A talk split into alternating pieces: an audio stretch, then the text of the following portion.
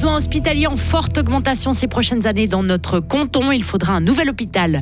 Pénurie de médicaments, les pharmaciens prennent les choses en main et lancent une initiative pour demander un approvisionnement suffisant.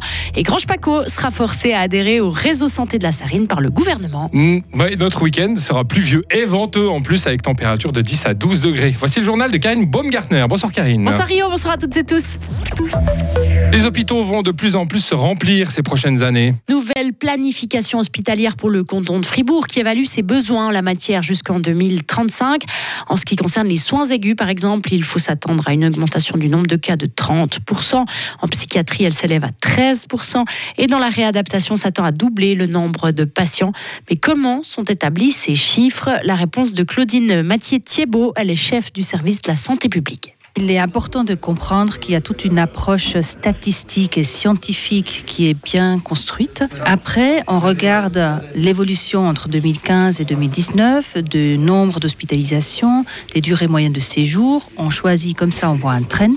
On choisit une année de référence qui, pour notre analyse, est l'année 2019. Et à partir de là, on regarde les facteurs d'influence dans les années à venir. Et ces facteurs d'influence sont avant tout, bien sûr, la démographie, euh, l'évolution médico-technique technique et puis euh, l'évolution économique. À la suite de ces résultats, le conseiller d'État Philippe de Pierre a confirmé la nécessité de construire un nouvel hôpital dans les 10 ans autour de Fribourg. Il faut améliorer l'approvisionnement de médicaments en Suisse. Un comité citoyen s'inquiète de la pénurie de paracétamol, de sirop pour la toux ou encore d'antibiotiques dans notre pays. La pénurie actuelle concerne près d'un millier de médicaments. Du coup, ce comité, composé essentiellement de médecins, pharmaciens et de droguistes, lance une initiative populaire pour garantir un approvisionnement sûr de médicaments en Suisse. L'initiative doit donner une impulsion pour fabriquer davantage de pilules chez nous. Écoutez Andreas Faller, membre du comité d'initiative.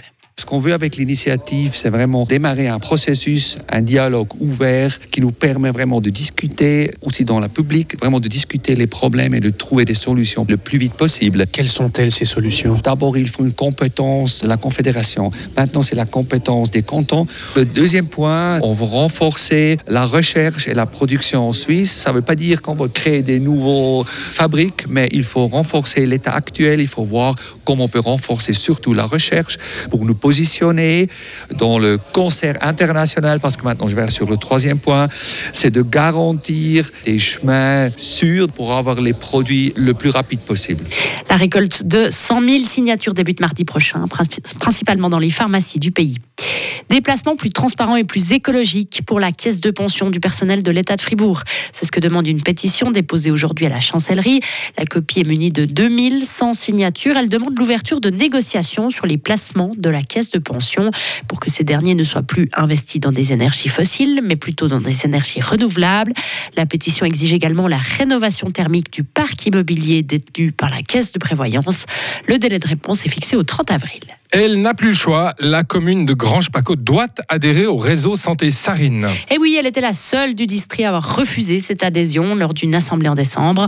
Le Conseil d'État l'oblige à le faire pour pouvoir mettre en œuvre la loi sur la défense incendie et les secours. Le gouvernement fribourgeois a le droit de le faire. Il s'appuie sur un article de loi sur les communes. Écoutez le conseiller d'État Romain Collot. Grange Paco s'y attendait hein, euh, à devoir être euh, contraint de rentrer dans l'association. de manière générale, il faut pas oublier que c'est une, une loi qui a été votée au Grand Conseil. Hein, euh, il y a eu quasiment l'adhésion de la grande majorité du Grand Conseil. Donc c'est une loi cantonale qui met en vigueur cette, cette loi sur la défense incendie. Et ensuite, toutes les communes de la Sarine, hormis Grange Paco, avaient adhéré à cette, à cette association. Donc en quelque sorte, c'est aussi pour le bon fonctionnement de, des institutions qu'on avait besoin de l'adhésion de, de Grange Paco. Euh, qui n'a pas voulu, donc euh, on a été forcé de les contraindre. C'est simplement respecter les lois cantonales par rapport à justement à cette, cette mise en vigueur. Mais on est d'accord qu'en revanche, la, la, votation communale, elle n'a plus aucun poids. Non, bah évidemment que non. Le Conseil d'État va, le Conseil d'État va également obliger trois autres communes qui avaient refusé d'adhérer à leur réseau. Il s'agit d'Atalance, Corbière et Prévent-d'Avaux. Un accord est envisageable dans la Bisbee à propos de la gestion du port d'Estavayer-le-Lac.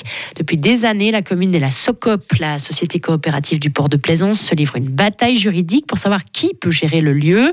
Une procédure de recours courait jusqu'au 30 septembre de cette année, mais sur demande des deux parties, la DIM, la Direction du développement territorial, a décidé de la suspendre pour leur laisser le temps de mener des négociations en vue de la conclusion d'un accord. Les économistes sont sceptiques concernant le nouveau mastodonte bancaire UBS qui a avalé Crédit Suisse. Selon eux, cette solution qui est la moins mauvaise pour les autorités va se traduire par une détérioration de la stabilité et de la qualité de la place financière suisse. Selon un sondage fait auprès de ces spécialistes, la moitié d'entre eux auraient opté plutôt pour une reprise étatique du numéro 2 bancaire helvétique plutôt que ce rachat pour 3 milliards de francs. C'est un triste anniversaire fêté en Ukraine aujourd'hui. Le massacre de Boutcha a eu lieu le 31 mars 2022, il y a un an jour pour jour. Cette ville martyre est depuis devenue un symbole criant des atrocités infligées par les troupes russes. À cette occasion, le président ukrainien Volodymyr Zelensky a juré de vaincre le mal russe. Nous allons gagner, c'est certain. C'est une première. Donald Trump va comparaître mardi prochain devant la justice pénale de New York. L'ex-locataire de la Maison-Blanche est accusé d'avoir acheté le silence d'une star du porno en 2016. Il aurait versé 130 000 dollars à une actrice de film X juste avant la présidentielle de novembre cette année-là. Selon CNN, il est accusé d'une trentaine de chefs d'inculpation. Il s'agit d'un fait historique sans précédent pour un ancien président américain. Et on finit par une touche de sport. Fribourg-Gotteron planifie l'avenir de ses jeunes joueurs. La collaboration avec Turgovie va se poursuivre la saison prochaine. Les attaquants Kevin Etter et Kevin Nicolet, ainsi que le gardien Loïc Gallet, feront leurs armes en Swiss League, tout en restant sous contrat avec le club fribourgeois. Dominique Bignas a lui décroché un contrat de deux ans avec les Dragons. L'attaquant de 20 ans évoluerait, euh, évoluera donc avec la première équipe. Et on en reparlera bien sûr à 17h45 Et dans oui, le journal des sports. avec Marie Seriani. Retrouvez toute l'info sur frappe et frappe.ch.